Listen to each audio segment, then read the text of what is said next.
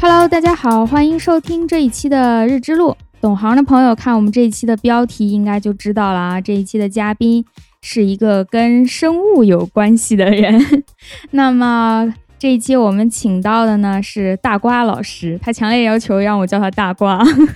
大瓜老师他的本科是学生物技术的，然后他是直博，就是硕士、博士这个是连在一起直接读过来的一个通俗的说法。啊他学的是神经生物学，现在他的工作主要内容是做细胞药。那么，请大瓜老师来跟我们打个招呼吧。 Hello，大家好，我是大瓜，请叫我科学家大瓜，或者就叫我大 瓜。科大瓜。 嗯，好的好的，大瓜老师，哎呀，我们现在这个远程录音，看到他这，这是你家吗？还是你的工作办公的地方呀？这是我家，我在外面租一个小公寓。哦，真的条件超级好的，小二层，还小冰箱什么的。 嗯，大瓜老师，我先问一下啊，就你工作的这个内容，细胞药听起来有点奇怪，细胞和药应该是两个东西，那能简单的给我们介绍一下什么叫细胞药啊？啊，其实现在细胞药是个非常怎么说风口的一个领域。它的意思呢，就是说把细胞做成一种可以治疗各种疾病的药物。嗯，当然，成药的过程当中，它需要符合各种各样的安全标准，然后它的药效也要得到证明之后呢，它就可以用来治疗疾病了。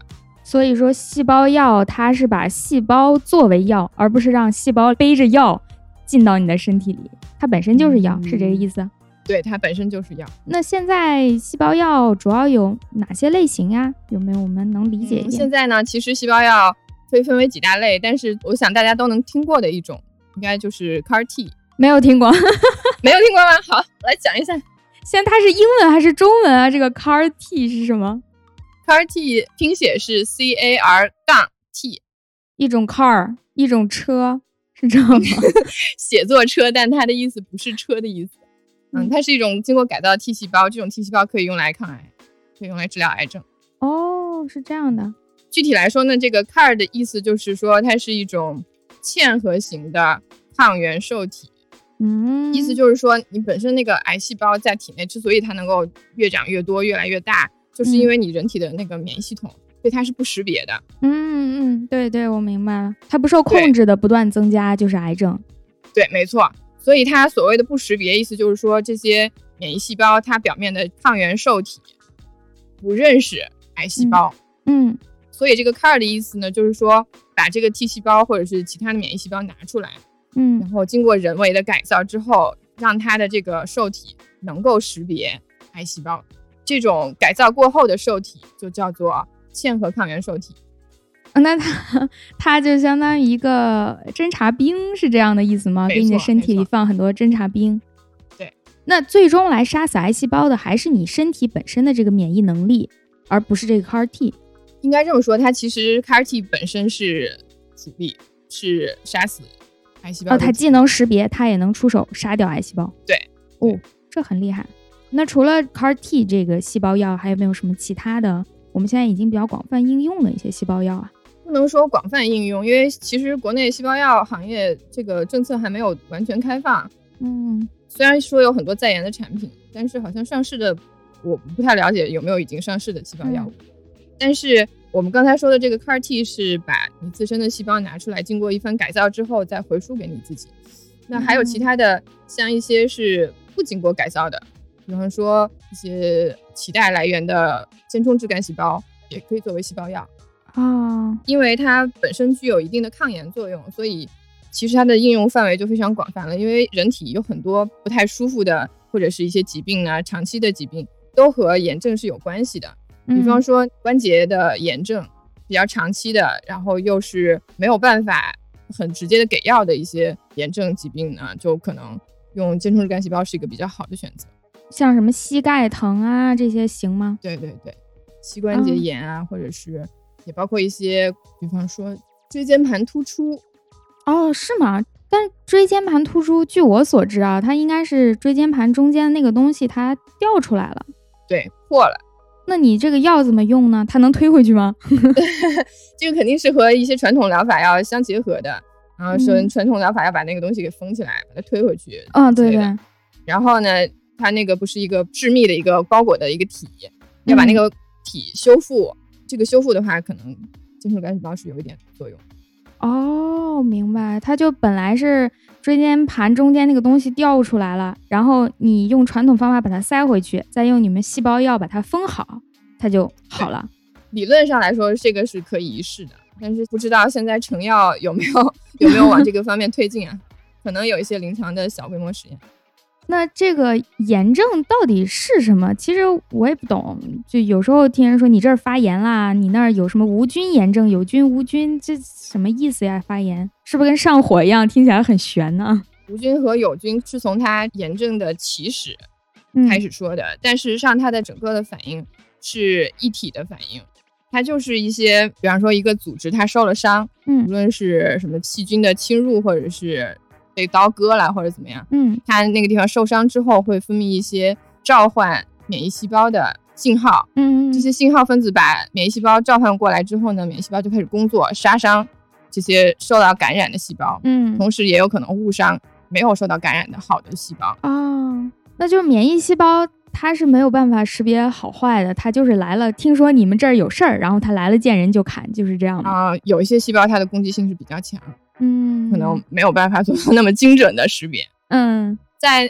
慢性炎症的情况下，其实这个第一步的杀伤受损的组织这嗯一块儿，应该已经结束了，或者它应该慢慢的结束。嗯但是慢性炎症的情况就是它不停的去杀伤这些组织，造成新的受损的细胞，它又哦再接着召唤这些免疫细胞进来进行进一步的杀伤，这就嗯停不下来了。所以这种情况我们需要采取一些人为的手段，让它这个炎症停下来。那就是他本来来打仗，结果他杀红了眼，不知道该结束了。，对，没错，接受干细胞的作用就是嗯它分泌一些负面的一些信号，告诉他们可以停了。嗯嗯嗯同时，它本身也有一些分化的可能，比方说软骨，它可以分化成软骨，还有归巢作用，它可以到达那个受伤的位置。哦，那更好。这样的话，它几个作用结合在一起，哦它其实是一个非常好的针对这些组织的炎症啊、受损。那就是说，细胞药类型还挺多的，像我们刚刚听到的有，你像杀癌细胞，它其实是一种攻击性的细胞药，然后治疗炎症，它又能让调节别人性不要打仗了，它是一对个没错听起来像一个和平使者之类的，然后它还能去做那个灾后没错重建，还能帮人家搭软骨，是的，好像功能还挺复杂的。那你这个细胞药的这个细胞和咱们身体里本身产生的这些细胞有啥区别吗？是你们在外面就这么培养出来人造的细胞吗？嗯我刚才说的这两种细胞药其实来源都不一样。哦，第一种细胞药，它应该是来自你自体的。嗯大部分现在在研的项目都是来自于你自己，你需要用你自己的 T 细胞去杀死你自己的癌症。嗯， 听起来还挺残酷的。对，第二种情况就比较广谱了，嗯，来源可能是脐带血，可能是脐带组织，脐带就是小孩儿生下来那个，对，哦也有可能是你自己的。也有可能是别人的。对，哇，那别人的不会冲突吗？让我像输血，别人都会冲突吧？这就是一个它很奇妙的一个部分，嗯它的一个性质就是它免疫原性很低，就是说它不怎么被你的免疫系统识别。哦，免疫系统不会把它当成敌人、坏人。对。哦，那就是所有人的，那就都可以通用了。尽管是外来的细胞，你也不觉得它是外来的。对它的通用性还是比较强的，嗯，好的。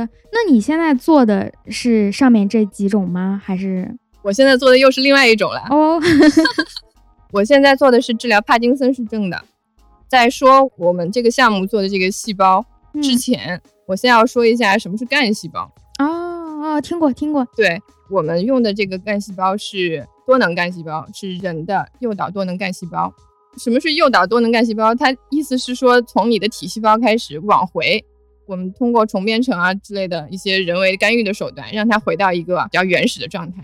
啊，那就是细胞最初最初的状态叫干细胞，然后后来发没展错成了体细胞，你们又把它弄回去了。对，哦，像我们人体或嗯者是其他的动物体里边，大部分的细胞都是功能性细胞，嗯它是一步一步由干细胞分化而来的。嗯通常来说，这个功能性细胞是不能回到干细胞状态的，嗯，也就是说，它不能倒回去，然后再变成别的细胞。他已经上这个班儿，他就一辈子只能上这个班儿了。对，没错，就像你的人生一样。哦， 哎呀，好惨啊，不能回头了。对我们用的这个诱导动能干细胞，就是说把你的体细胞 嗯再变回到干细胞的状态，然后从这个状态再开始嗯分化成其他的想要用的这个功能。哦，你想让他去干某某工作，你就把他从现在的岗位撤下来，然后给他加了新的功能，让他去干你想让他干的那个事儿。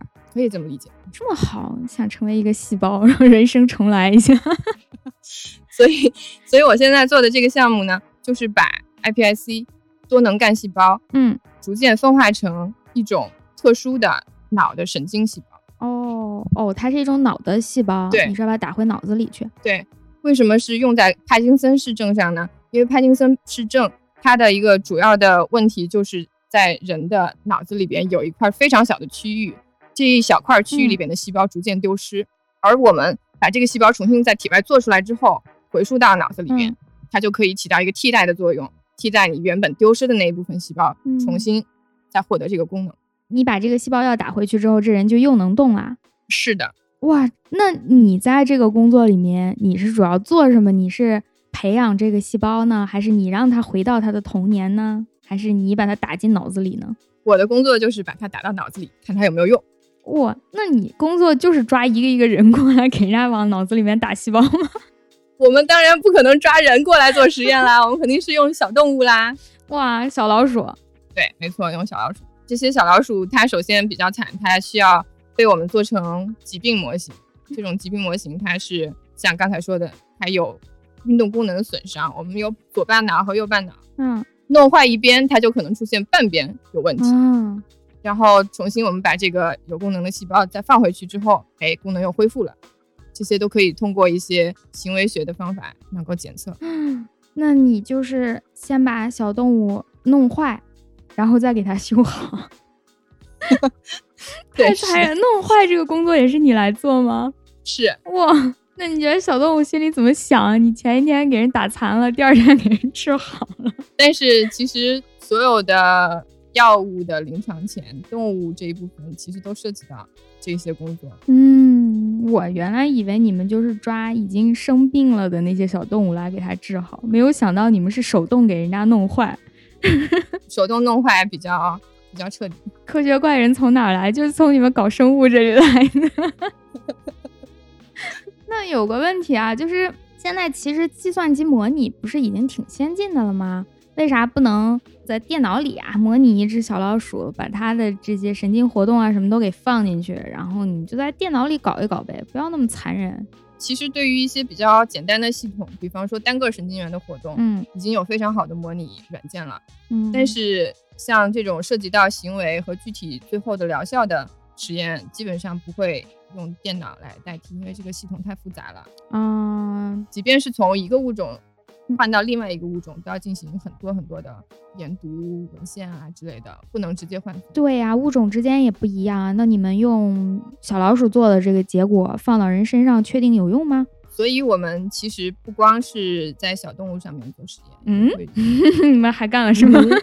也还需要在一些大动物上进行进一步的实验，有多大？牛啊，马呀的。嗯，灵长类。一般来说，神经类的药物都会需要在灵长类上进行实验。啊，就猴子啊。嗯，没错。哎呀，那真是这个生物听起来太可怕了啊。 真的，我说好受刺激啊。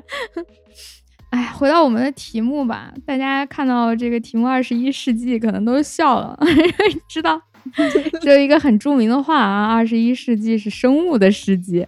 确实，生物虽然做实验听起来很残忍，但是对人本身必须客观的说是很好的嘛。毕竟我们的那么多疾病都是靠你们生物学家、医学家来治疗的，然后我们生命靠你们挽救，不能说骂你们残忍啊， 靠你们救命的。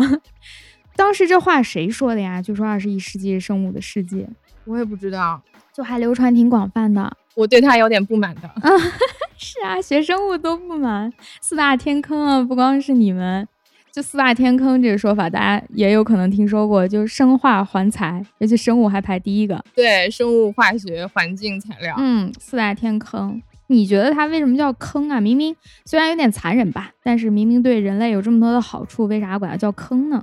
因为我觉得整个生物学科都是一个投入产出比比较低的学科。那就坑的是你们做生物的人本身呗，没有坑我们人类。 没错，没错，这个工作量一般来说都非常大。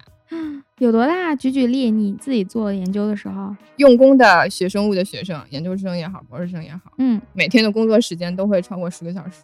十个小时，就是踏踏实实坐那儿工作的时间没错，啊，非常的耗时，很多事情是没有办法高通量的完成的。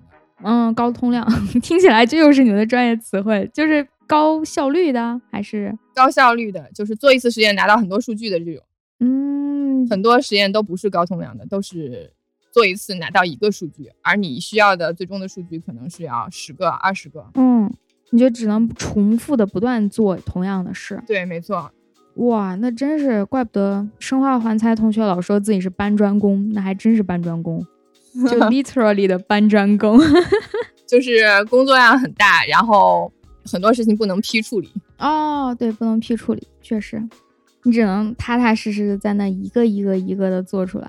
对，但是因为生物啊，包括化学、环境、材料，这一听就特别高大上嘛，又不是什么野鸡的那种名字，所以 就我所知，到现在还有很多高中生在报专业的时候还是挺喜欢这些专业的，就觉得以后一定找得到工作，然后工资也蛮高啊，你做生物啊，还有什么环境材料都是高收入的呀，这不是也挺好吗？收入这一块儿，我先不说什么，但是我觉得就刚才说的投入产出比，还有一个问题是你的时间成本。嗯，就比方说生物行业想要做研发的话，你没有硕士学位，基本上是做不了研发的。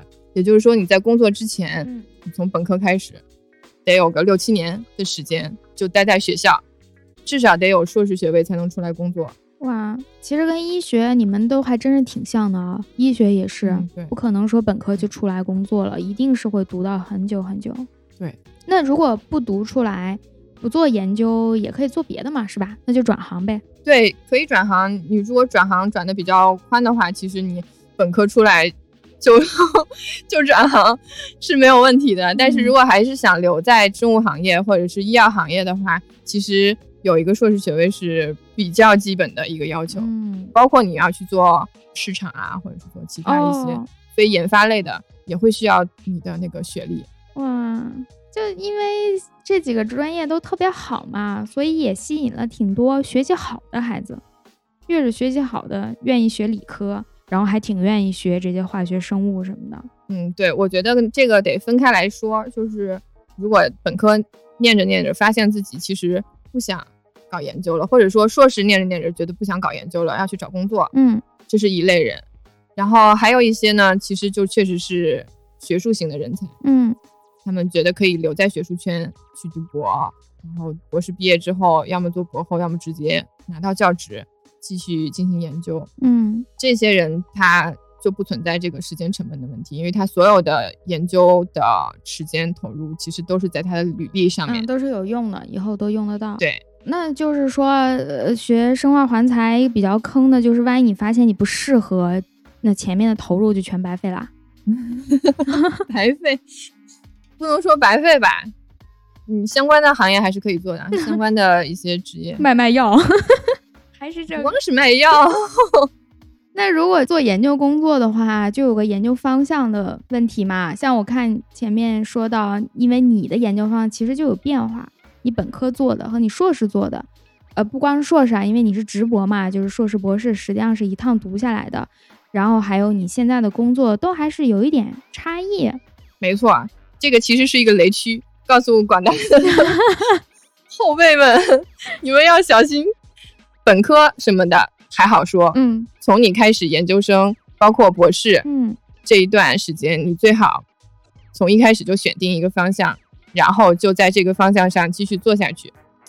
因为我本人是换过方向的，嗯我博士期间做的是神经生物学的比较外周的眼啊、舌头呀、耳朵啊这些东西，哦生物体对外界的感知嗯这一部分的。但是我的呃博士后期间做的是中枢神经系统，就是脑子里面嗯，视觉皮层的一些事情。那就跟你现在做的有点像了。它虽然都是神经生物学范畴之内，嗯但他无论是从他的思维方式也好，从它使用到的技术也好，都有非常大的区别。那你当时咋想的呀？就从硕士到博士，虽然我也转了吧，我也不好意思说别人， 但是你是怎么想的？为什么要转它呢？我的想法其实很简单，我觉得搞神经就得做脑子。啊，你觉得那个更高级吗？对，因为做外周的话，其实外周系统比较简单，嗯而做脑子的话，脑子里面各种各样的网络啊之类的，可以研究的东西特别多，然后未知的部分也特别多，所以我是觉得最核心的部分还是在中枢神经系统里边。嗯，哦，那你是出于一种有上进心的想法，我想要做得更好，我想要研究更高级、更深入的东西才去做它的。对，没错。啊同时还有一个因素就是，我投了很多简历，这个老板他认为我可以。 哎呀，我觉得吧，这个才是主要的， 前面都是没错，就拿到了这个 offer，就是这么简单。对他认为我可以。嗯事实证明，可能不是很可以，因为 技术手段不太跟得上，花了很多时间在学习怎么写程序上面。嗯，哦，你们也要写程序啊？对，因为它涉及到的那个系统比较复杂，嗯它需要你能够同时对一大批数据进行处理，这个时候你一个手一个手算是没有办法的，你最好是要会写程序，所以这个部分浪费了我很多时间。那就是你们实验还是得一个一个做，但是实验出来那个数据分析现在都已经用到计算机这个是吗？对，是可以用到计算机的。哦，那也真是压力挺大的。实际上你还得懂这方面，还得懂生物。对，你这个博士后做的是神经，对吧？对对对，但为什么又转到细胞药了呢？因为我做不下去 了呀， 因为太难了，是吗？因为太难了，我要回到这个通量太低这件事 情。我觉得支撑我们搞生物的人嗯一条，就是因为有些技术手段是非常非常闪着光的，你觉得嗯我靠还可以做这个，这个是一开始指引我进入神经生物学这个领域的，嗯同时也是指引我从外周进入中枢。嗯比方说有一个技术，它就是非常非常非常的嗯至今还让我觉得很兴奋的一个技术。嗯，它不是一个很新的技术，但是它很神奇，它可以用一个单一的电极记录到单一的细胞嗯的电信号。我们知道神经细胞就是神经元，嗯它和外周的其他神经元交谈的这个方法，就是它会放电，嗯它有一些电信号传导给别人。哦，而我说的这个技术膜片前技术，它就可以记录到单个细胞的放电，那就是把人聊天记录给截下来了呗。可以这么说。那有什么用啊？这个其实用处很多啦，比方说单个的神经元可以看成是一个电路上的小元件，嗯它有加的计算，也有减的计算，嗯有各种各样的计算。那么用这种技术就可以搞清楚这个神经元它是怎么个计算方法，还有哪一套计算公式在里边。每一个神经元有自己的计算公式吗？对，每一种神经元差不多都会有一个模式，哦，我们人体这么复杂呢？确实很复杂。哦所以回到我说的这个通量的问题呢，嗯它虽然非常非常的美妙，它可以记录到这么精细的嗯一些信号，但是同时它的通量太低了，它每次只能记到一个细胞的信号。哦，对呀、你每次只能记一个人的聊天记录。而我们要得出一个结论的话，你大概细胞数怎么着你也得超过十，你最好是几十个。那也还行啊，听起来就一个细胞做一天，十个细胞也做一周半就做完了。但不是每一次都能记到，这个实验不是一个非常容易做的实验。嗯，首先，它的学习过程就很长，我大概花了一个学期至少哦，半年了。跟在别人后面去看怎么做，嗯，然后后我自己上手折腾了得有几个月的时间。嗯才能拿到数据。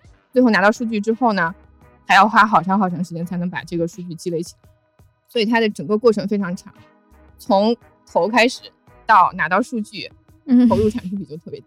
那就相当于你花了这刚刚这么零散一算，怎么也一年多，一就算他一年半，拿到了十个数据。嗯对，哇，那确实好像是通量不是很 高。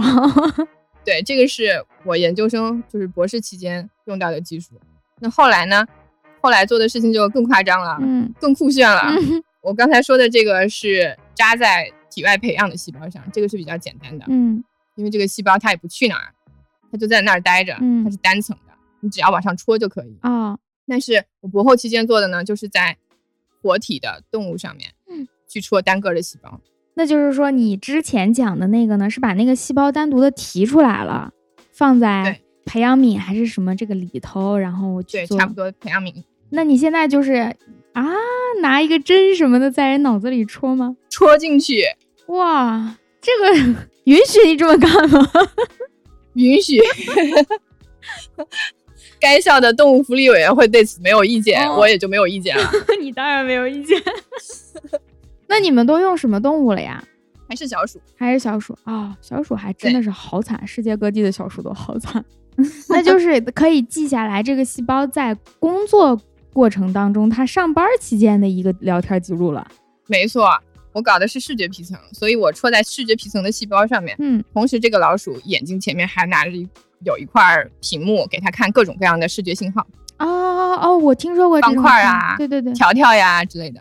啊，因为我认识一个做脑科学的，当然他是不做这种侵入性的实验，他只是从其他的方式来获得。前面放一些什么花花草草的，然后看这个人看的过程中，他比方做 MRI 之类的那种脑信号的一个监测，他们记那个监测信号就可以。听起来比你这个稍微的啊人性化一点。我们这种方法是绝对不可能用在人身上的。啊 对， 所以回到这个通量的这个问题 上，又回来，这种直接戳进一个活体动物里面的这种手段，嗯，它的通量更低了，因为你的准备工作非常长。为什么啊你不就老鼠抓过来戳就行了吗？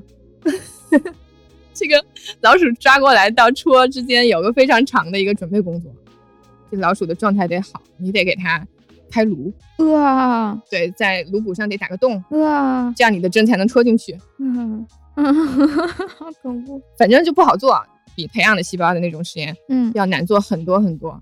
它的低通量不仅仅表现在一次只能戳一个细胞上，还表现在你大概好几天你都不一定能拿到一个细胞，你可能就总失败。，你们常见失败的原因有啥呀？是戳不准还是咋的？这个就关系到一个技术细节，就是这个电极戳到细胞上，嗯它可能信号不好，嗯噪音太大之类的。嗯所以我现在这个做不下去了，我觉得对我自己的精神是个折磨。可能有一些高人，有一些真的手段很强的一些人，他能够做下去，嗯，但是我做不下去了，我回我回国了。那你们做这个实验，会不会你们打开这个老鼠的脑子以后，它就死了呀？那倒不会，哦，那还行。我是以为你们的技术难点主要就在于保证让它在做实验的过程中不会死掉。这个其实不是特别难。嗯，真的是挺难做的。那你有可能一两年的时间都做不出来几个数据。没错，哎，那我们这个节目的目的呢，就是每一期做完之后都让大家放弃一个专业，然 后就是如果有一个高考生在听完我们这一系列的节目之后，大家我们所有聊到的专业，他应该都不想报考了。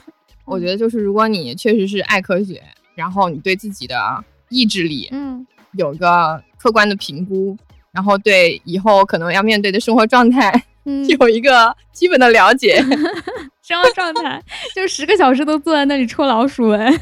十个小时这都是少的，经常到要熬夜，到第二天早上五点钟，哇，呃，整夜的在那里做，因为准备工作时间就太长了。然后从你戳进去第一个电极开始，一直到你拿到数据，可能都已经到半夜了。哇，嗯哎，这个确实，我觉得虽然都是理科要做实验，但是你们生物做实验，包括化学，就做实验有没办法的事情，就是到那个点儿就得去做。对对对，像没我错有做生物朋友，他就是凌晨三点爬起来去把他那个植物给取出来，因为他不取这个就过时间了。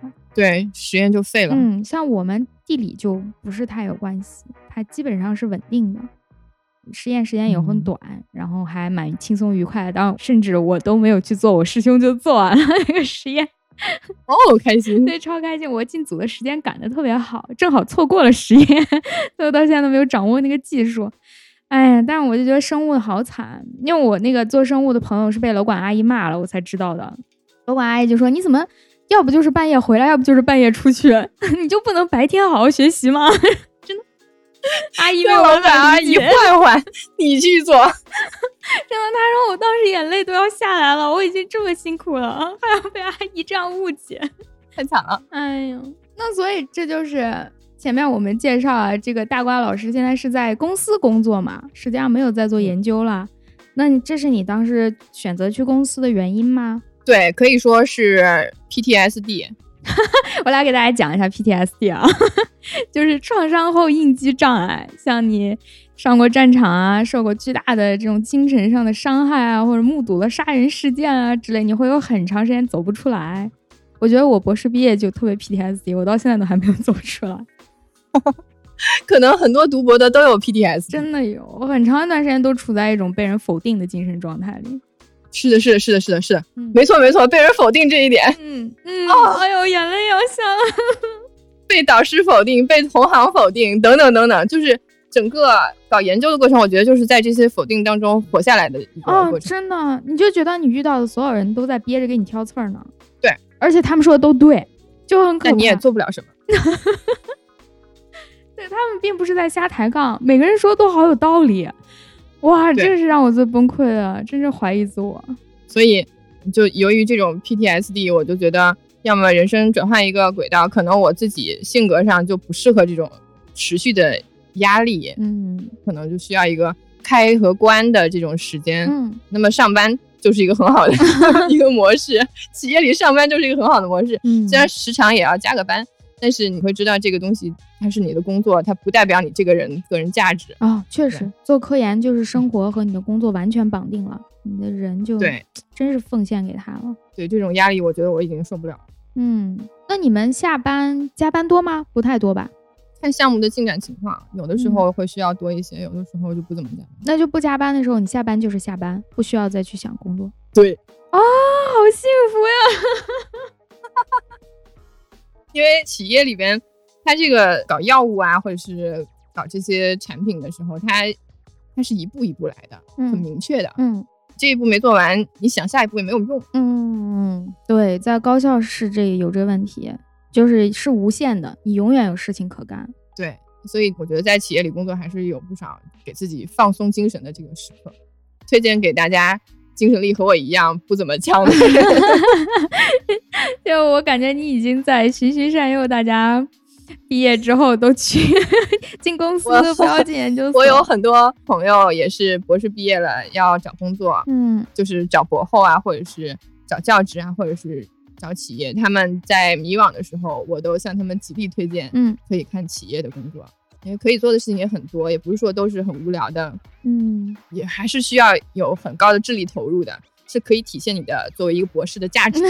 所以，确实确实确实，我当时找工作就觉得我都读到这会儿了，那我学的东西是不是应该用上呀？就如果去公司，会下意识的觉得是不是我前面学的东西都浪费了，我的研究技能都浪费了。啊，我反而是有相反的感觉。嗯我觉得到了公司之后，你可能会期待一个产品的面试，嗯那这个产品它事实上是造福人类的，嗯这个其实是一个应用上更明确的一个东西，比发文章，比做一些基础研究，嗯我觉得对我来说，这个感官上刺激更强一些。嗯，倒是大多数情况下，我们发的文章确实都是水，都是纸上谈兵，没什么实际用途，肯定还是公司的这个更实际一些。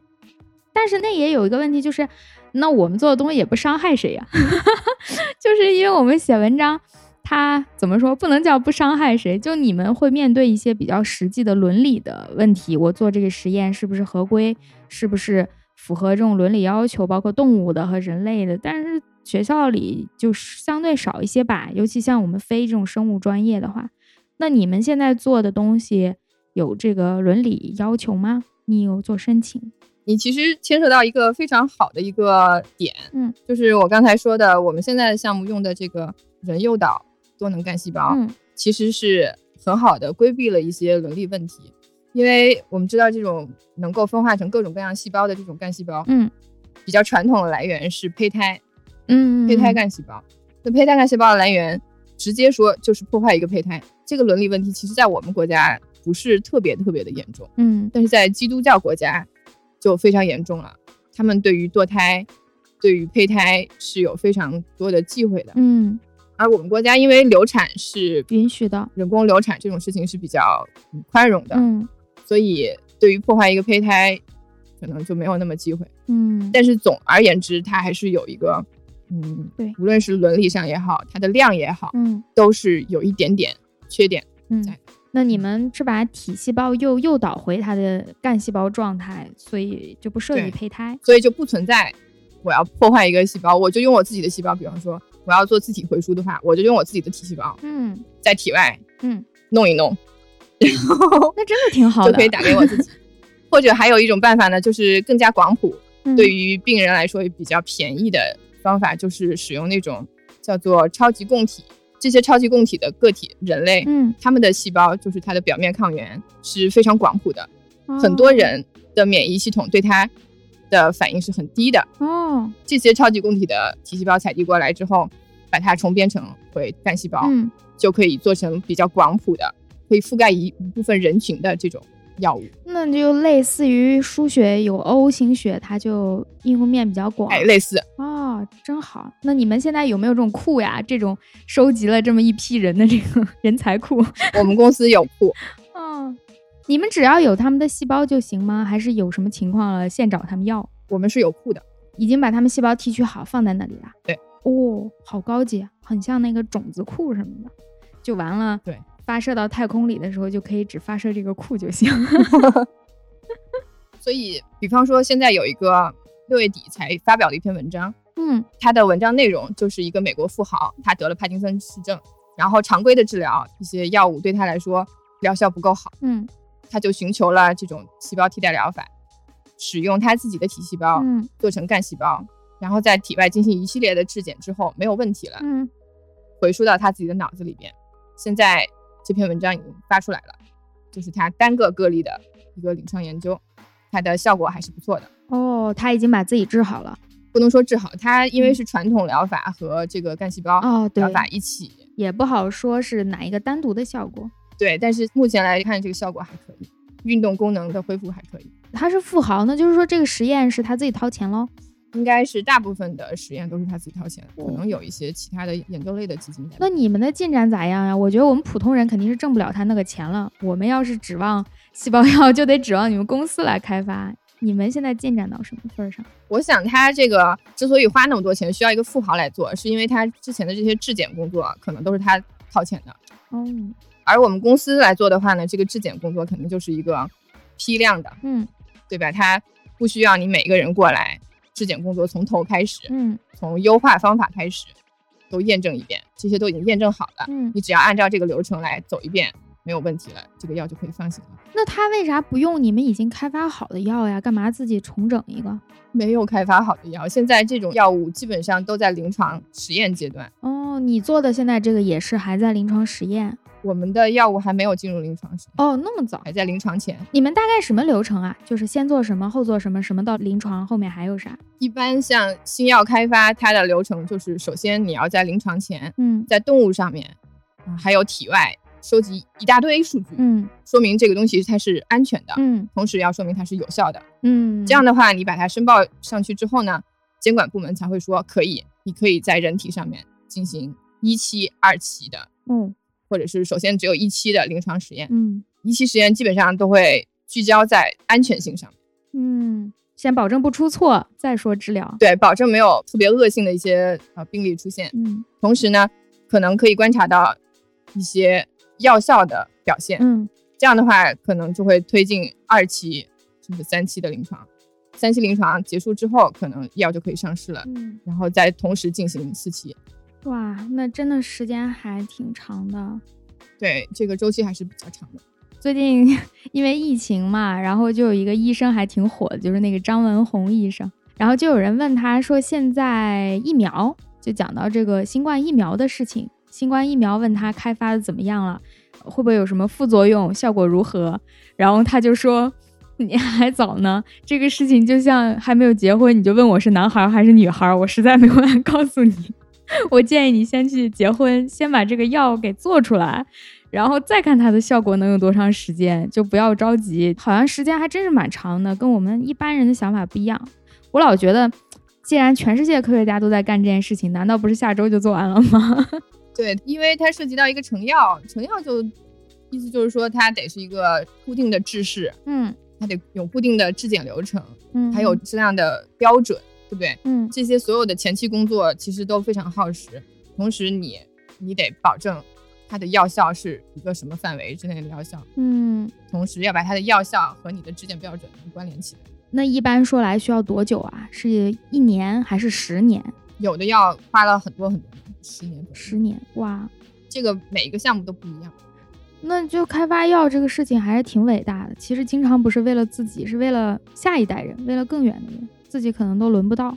对，嗯，但是像你刚才说到的疫苗这件事情，其实疫苗的周期就不会那么长，因哦为，它有一个紧迫性。等你花个几年时间把疫苗做出来 之后，这个病可能都不在了，都不是现在这个样子了，对不对？对所以它这个时间，它肯定是会要加速的。嗯，我记得好像 SARS 还是埃博拉，就说最后没做出来，就是因为已经病都结束了，我没有必要再做了。对，那这个疫情期间有没有什么细胞药或者类似的细胞的这种治疗作用，你们有用到的呀？这个就要回到我们一开始说到的那嗯个间充质干细胞，是那个抗炎的。现在还有不少临床机构使用它，在已经得了新冠肺炎的病人身上，因为新冠肺炎一开始它是嗯病毒侵入，嗯，然后同时它就会造成很多肺部的一些炎症反应，对，造成什么呃液体堆积啊之类的，嗯这些都是和炎症相关的。那这种情况下，其实注射有抑炎作用的间充质干细胞就非常合理了。嗯。那它治疗的危害性是不是要比一般的那种抗生素的这个危害性要小一点呀？抗生素我不是很了解，但是其实现在对付这些炎症风暴嗯，很重要的一个手段是使用激素嘛。哦，那我们知道以前那个 SARS 使用过量激素之后对造成的后遗症还是比较严重的。，对对那，我们现在有一种比较温和的方法，就可以替代那种激素疗法了。嗯，那还真的是挺好的。对我当时看过好多 SARS 那个治疗后的照片，哎，觉得真是挺惨的。对，一直都受影响的。嗯，哎呀，说到你们这个细胞药，我不太懂细胞啊、基因啊，它是一个什么关系？因为好像说到基因，大家就比较敏感，对吧？你像把细嗯胞打回去，就有一种把这个基因打回去的感觉。如果是我自己的也就罢了。是别人的话，你像大家不常听什么转基因玉米、 转基因大豆，然后还有前一段时间那个某某大学的老师，他给那个婴儿做了基因编辑，让他生下来就可以对艾滋病有抵抗力。这种事情好像大家听起来就会觉得嘖很危险，你会不会改变我们人类本身的这个人类的属性啊？其实，在做细胞药的时候，这个也是比较重要的一个质检的方面。嗯就比方说，你要对 T 细胞啊 CAR T，要对 T 细胞进行一些改造，嗯那这个改造手段就必然涉及到基因的改造。嗯，那最后它是否有外源基因的残留，这个就很重要了。那就是说还是要涉及到所谓转基因这一方面的问题，转基因人儿。 请问是在做这个吗？嗯，CAR T 是涉及到基因改造的，就所有的 CAR 类的细胞药都是涉及到这个的。那你们是不是也有相应的这种伦理的要求、申报流程啊，这种检验过程？嗯，国家现在已经在制定成药的标准了。嗯里边会把这一部分全都包括在里边，不能说是伦理的问题，它其实是一个安全性的问题，哦，因为你外源的基因插进你的染色体，嗯它可能会造成突变，造成致癌，嗯这是是有可能的。所以要防止这些问题出现的话，有一系列的那个质检的手段。嗯，那就最好还是用自己的体细胞。不能这么说，因为 CAR T 肯定是要改造的，哦，对，不改造它就不能叫药了，它就没有用。 对，没有用了。对嗯，那还是有一些风险在里面的，所以怪不得要做那么长时嗯间，要来来回回的做检测。对，我之前听过一个说法，就说现在其实我们吃好多东西都是转基因，什么木瓜、玉米，基本上都是转基因的了。嗯，我不是搞分子，嗯所以我在这方面是一点发言权都没有。 但是我觉得哈，一个东西它吃进去之后都给分解了。嗯你转基因的也好，你是直接细菌培养出来的也好，嗯，它是蛋白质，它就会被分解，我的理解核酸也会被分解，嗯，它能有多大的影响？你是不可能把你吃的东西的那个基因吸收到你身体基因里的。对我是觉得不会有那么大的影响。嗯，这个因为我不是专业，但是我根据我有限的生物和化学的知识，我觉得应该是这样一个过程。如果我吃什么都能吸收它的基因，那成蜘蛛侠啦， 对啊，你吃猪变成猪，吃牛变成牛， 我就不能吃点好的？ 都有这么大的吃猪功能，呢我还吃吃猪？ 好的，好的，今天谢谢大 瓜老师，这种我又感觉重新上了一遍生物课。好紧张啊！ 大瓜老师比较紧张，我才紧张呢。我就费力的在脑子里面挖我十年前、二十年前学那些生物知识。我希望我没有传递错误的知识。以上发言仅 不代表任何人，也不代表我自己。 都这会儿，你说不代表你自己？ 但你放心，我们这节目的宗旨就是每一期听完以后，就让大家放弃一个专业。 嗯，好， 可以的。 我觉得应该可以，可以达到这个目的。不会，真听完之后，我最动心的一点就是去公司工作， 因为我真的现在当青椒当的太辛苦了，这才刚刚开始，我已经感觉有点崩溃了。不知道，但是我觉得嗯就是你熬一熬就可能就好 了。为什么不劝劝我去公司呢？你专业怎么去公司？啊， 就是其实因为公司不要我，我不了解，我不好瞎指挥。嗯，确实确实，我们在实际用途当中很少很少，要不然就是去研究所，还是写报告这些事儿，写论文、写报告差不多。对，嗯但是学生物的嗯，可以考虑进公司。现在国内的医药行业还是比较蓬勃的，包括研发也是很火的。嗯，你多谈谈薪资啊，大家对这个最感兴趣啊。 不好说，关键的不聊了， 肯定薪资特别不 高能啊，聊大家相信大瓜老师都去找他做工作啊。欢迎来企业。 好的，好的。最后你你有什么歌儿要给大家推荐一下吗？我们片尾曲。还有这种福利，对呀、对呀、 每期节目最后一首歌嘛，只要你推荐的不要太离谱。那我推荐给大家一首我最近迷上的一个就是老牌的偶像组合 Kinky Kids 的一首歌，叫做哦，哦我我还挺喜欢他俩的， “我最近迷的不要不要的真的是很老牌了。”， 真的很老牌。但是因为他们常青，所以嗯它的物料特别多，嗯，二十、多年的资料基本上都能找到，特别幸福。作为一个新 粉丝，你怎么会在这个年纪又突然迷上他俩了呢？就是因为我一会儿要推荐这首歌，我不小心嗯被网易云音乐推 荐、啊，推荐了一首歌之后，之后的一个星期脑内都在单曲循啊，环那你一首先歌。给大家介绍 King Kiss 是谁和谁。 我反正没有说这句话。 k i n k i Kids 在古早的流行音乐杂志上面把它翻译成“晋级小子哇哦”， 它，是很土的一个名字。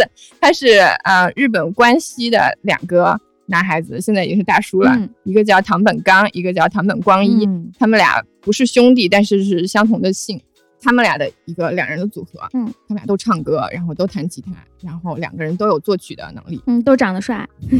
对，都帅， 都可爱。哇，我是最早是看到他们那个那个日剧《人间失格》，它是跟那个著名的那个名著小说是一个名字，但是内容是不一样的。它只是用了这个名字，嗯，它讲的是校园暴力的。当时看完很震惊，然后我后来就知道他们俩是阳光美少年，是一个偶像组合，就吓到我了。没错，没错。嗯，唐本刚老师，他演了著名的电视连续剧，啊，《金田一少年事件簿》对他是第一代的金田一，所以其实他的国民度非常的强。对对，这真的是常青组合了。好，那大瓜老师来给我们推荐一下他哪一首歌呢？啊，《爱的聚合物》哦，好的好的， 那我们就在这个爱的聚合物。哎呀，这真的这个题目跟生物还有点关系呢，是吗？嗯哼嗯哼， 好好，那我们就在这首歌当中结束这期节目啦。好，大家拜拜。拜拜。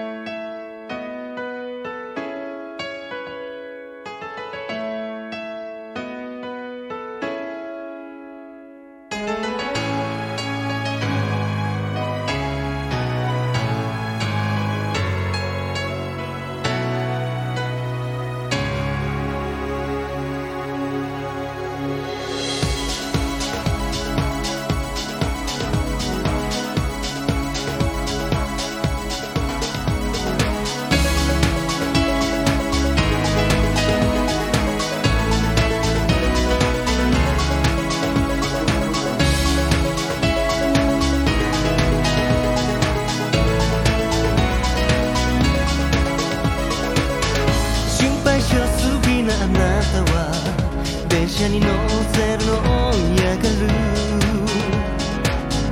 まるでか弱い女の子みたいでなんだか嬉しいの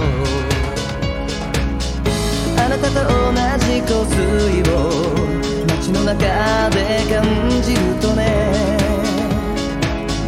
一瞬で体温よみがえるからついていきたくなっちゃうの教えたいもの見せたいものたくさんありすぎるのよ言葉や仕草はあなただけのためにあるから思い切り抱き寄せられると心あなたでよかったのだろうクリスマスなんていらないくらい日々が愛の塊明日の朝も愛し合うよね